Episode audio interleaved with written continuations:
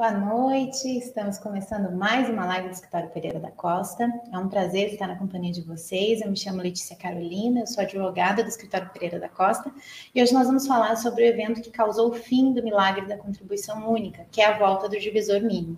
Ao meu lado, a doutora Maria Isabel Pereira da Costa, que é sócia fundadora do nosso escritório. Boa noite, doutora. Boa noite, Letícia. Boa noite às pessoas que estão nos acompanhando no momento e aos que vão nos acompanhar no decorrer do tempo. Bom, o assunto principal do projeto Lei 4.491 de 2021 era a discussão sobre a prorrogação do custeio das perícias médicas pela União, ao invés de inverter injustamente esse ônus aos segurados, né? Só que aí nós fomos surpreendidos com a inclusão de um novo divisor mínimo, que foi colocado ali sorrateiramente no projeto, né, doutora? É, o famoso jabuti, né? É, o famoso jabuti. jabuti. Então. Então, doutora, é, o que, que é esse divisor mínimo? Para a gente começar esse assunto, e esse, o que, que é esse divisor mínimo que foi colocado como um jabuti nesse projeto de lei?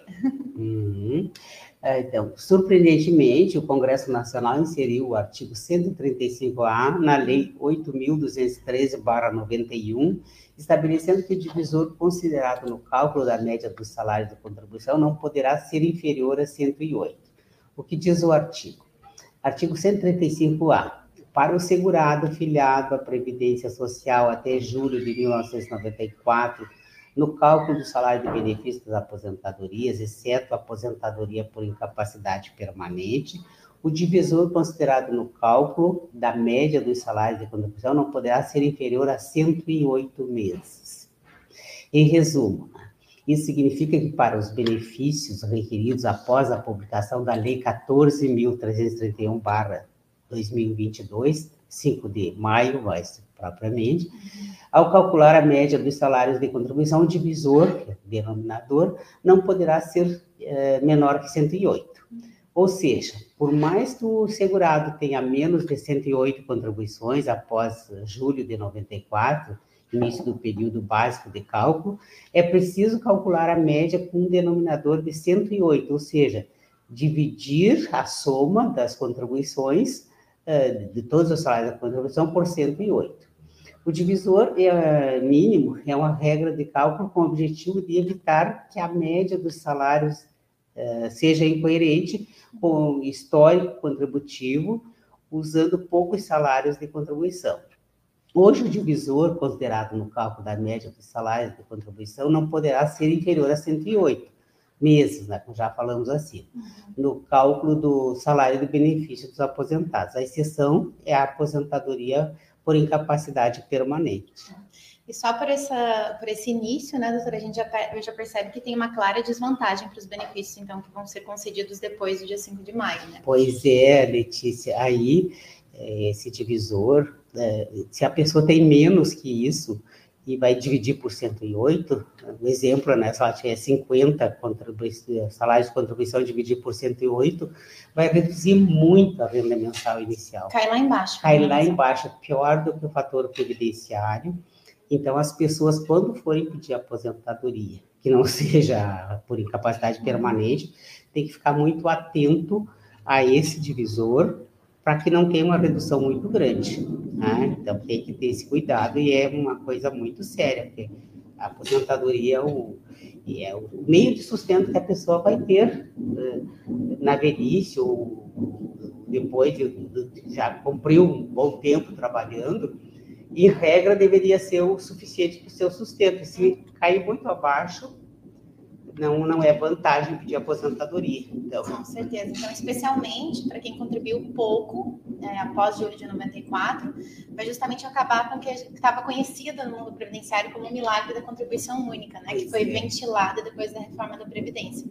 Nós já falamos disso aqui algumas vezes no canal, mas para refrescar a memória de quem está nos assistindo pela primeira vez, ou não teve, ou ainda nunca ouviu falar do milagre da contribuição única, é, ele era a possibilidade do segurado recolher uma contribuição no teto e conseguir um benefício com valor bem mais elevado que a sua média contributiva de todo o período de 94. Doutora, e a regra dos descartes foi revogada com essa publicação dessa lei? Não, Letícia, não foi revogada. Continua em vigor a regra do descarte facultativo de salários, com base no artigo 26, parágrafo 6 da emenda constitucional 103. Então, respeitado o divisor mínimo, você pode descartar algumas contribuições. Em contrapartida, a contribuição única não está mais valendo. Com a inclusão do artigo 135A da lei, na lei, na lei 8.213 91 em 22, agora pela lei então 14.331, né? É, temos um divisor mínimo equivalente a 108, ou seja, reunidos os requisitos para aposentadoria em 22, não é possível fazer a média de um salário único, baseado numa única contribuição. Os descartes facultativos de salário continuam sendo válidos, mas deve-se manter pelo menos 108 salários dentro do período básico, sob pena de reduzir muito a, a renda mensal inicial. Então, vamos supor, se a pessoa tem 200 salários de contribuição, ela pode, ainda pode descartar, desde que respeite esses 108. Desde que respeite esses 108. Agora, se ela tiver 108, não pode descartar não pode nada, descartar porque vai ser pior ainda. Uhum. E existe, é, a gente sempre fala sobre direito adquirido, né? Então, existe o famoso direito é, adquirido nesse, nessa contribuição única? A nova, nova regra, Letícia, ela vai valer apenas para os casos em que o direito adquirido à aposentadoria acontecer após a aprovação da lei. Então, após a lei 14.301, 5 de maio, uhum. é que vai valer. Até ali, vale, vale a lei anterior. Uhum. Aí mesmo se o segurado fizer o requerimento após a publicação e tiver o direito adquirido antes dela, ainda pode aproveitar a regra do descarte e sem incidência do divisor mínimo no pau. Ah, entendo que entre as concessões de 13 de 11 de 19 até 4 de maio de 22, baseada nas regras do artigo 26 da emenda constitucional eh, 103, 219, podem até ser revisados para melhor, né, melhorar assim, os descartes, até chegar a uma única contribuição, quando possível, no caso concreto. Isso aí também tem que ver. São, são exceções são também, exceções né? Não é também. Não era assim para todo mundo que podia excluir, mas então, ainda para quem não, até o dia 4, de, como nós temos, de 13 de 11 de 90 de, de 19. Que foi a reforma da Previdência. Que foi a reforma da Previdência até a Lei 14.331, que é 5 de maio de 22, quem nesse período aí tiver uh, o direito adquirido à aposentadoria pode, se tiver uhum. uh, na, as condições, os requisitos mínimos para contribuição única, ainda pode fazer. Uhum. Vão ser raríssimas exceções, como já eram antes, uhum. inclusive, né? Então, essa, eh, essa regra né, do, 135, não pode retroagir em desfavor do segurado, em respeito ao princípio do tempo rege do ato. Tempo rege o ato. Essa linha de interpretação é sacramentada na aplicação da lei previdenciária no tempo, na data do fato gerador do direito. Então, recapitulando, mesmo que o segurado peça o benefício depois de 5 de maio de 22, sua DER seja depois de 5 de maio de 22, ele pode ter direito adquirido nesse intervalo, ou até o direito a mais descartes dos, de salários que o INSS já tenha fornecido a ele no cálculo da aposentadoria. Já encontramos isso em vários casos aqui no escritório. É extremamente importante conferir todo o processo administrativo a carta de concessão e verificar quais e quantos salários foram descartados. Pode ser que o INSS não tenha descartado todos os possíveis e o segurado ainda possa encontrar a melhor renda mensal desse caso. Bom, direito previdenciário é sempre essa viagem no tempo, né? É, a é. gente precisa estar atento aos marcos temporais, é, verificar bem quando foi completado os requisitos para concessão de um benefício, né? Porque é isso que vai determinar qual legislação que vai ser aplicada naquele caso, né? Então, é sempre bom contar com o auxílio de um profissional que seja especialista para analisar o caso concreto. A gente sempre está falando aqui da importância que com aposentadoria, com benefício previdenciário, não se brinca, porque é a renda que vai manter a sua vida quando você não puder uhum. mais é, exercer uma atividade laboral, né? quando estiver lá na, na fase de, de descansar. É, então, para garantir que esse processo seja aplicado à legislação correta e que o segurado alcance o melhor benefício possível, precisa desse olhar atento.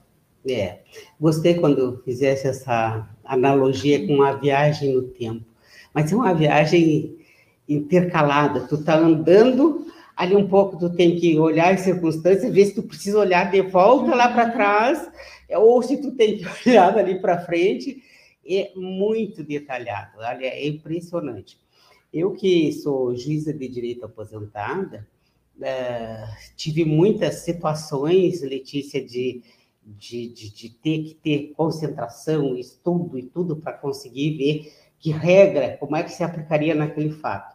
Mas eu posso te garantir, nenhum ramo do direito é tão difícil nesse aspecto como o previdenciário. Olha só. É, é um dos ramos assim que a pessoa precisa ter muita dedicação e até os próprios profissionais, se não são especializados nessa área, vão encontrar extrema dificuldade e vão perder muitas vezes o melhor benefício. Agora, tu imagine o leigo que, que simplesmente só contribuiu e, e tem as noções básicas, bom, com tal idade, se eu tiver contribuído, posso me aposentar, e se vai no INSS pedir isso aí, sem ter essa noção, e pior de tudo, que muitas vezes depois o, o INSS que atribui ao próprio contribuinte, ah, por que não pediu por assim, por que não pediu assado? É, mas é, mas é, é impossível é praticamente, impossível né? para um leigo pedir e ver todas as circunstâncias. Então, é importante que seja sempre acompanhado mesmo por um profissional competente, porque depois de feito o pedido, ele fica com aquela renda mensal e é muito difícil, são pouquíssimas as situações que pode ser revisado, né?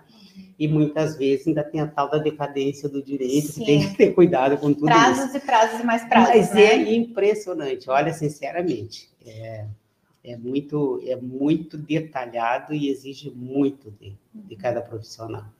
Bom, é, é muito difícil acompanhar a, a lei, né, e fazer, e a, fazer essa análise, o que o contribuinte pode fazer é guardar os documentos, né, doutora? Isso é Organizar é os documentos, ter tudo numa pastinha desde o início do período contributivo, lá do primeiro emprego. Então, quanto mais documentos a pessoa guardar, quanto mais organizada a pessoa for nesse melhor sentido. Melhor vai ser o benefício dela, melhor. porque ela vai trazer. Porque o profissional, mesmo espe especializado em direito previdenciário, não consegue fazer milagre. Se a Sim. pessoa não tem as provas, não tem os documentos, o direito todo e qualquer ramo é baseado em provas. Uhum. Se tu não tiver as provas, e se tu não, não, não, não trouxer essas provas... Conseguir fundamentar, né, aquilo que é, tá falando? Não conseguir fundamentar. Se tu não traz para o advogado, o advogado pode levar para o juiz, e o juiz vai decidir com o que está dentro do processo.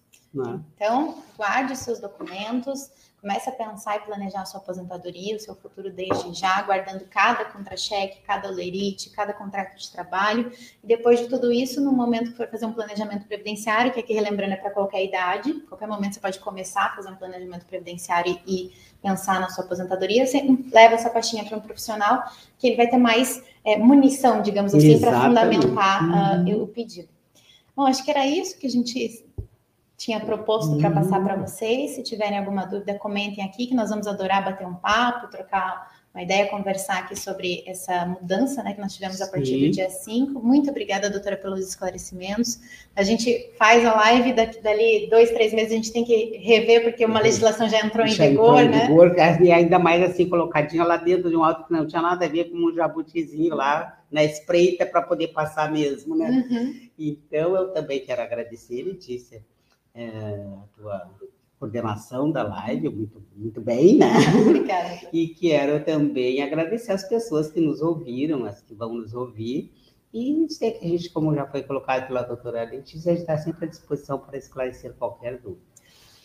Um beijo, até a próxima quarta às 8 horas. Até a próxima.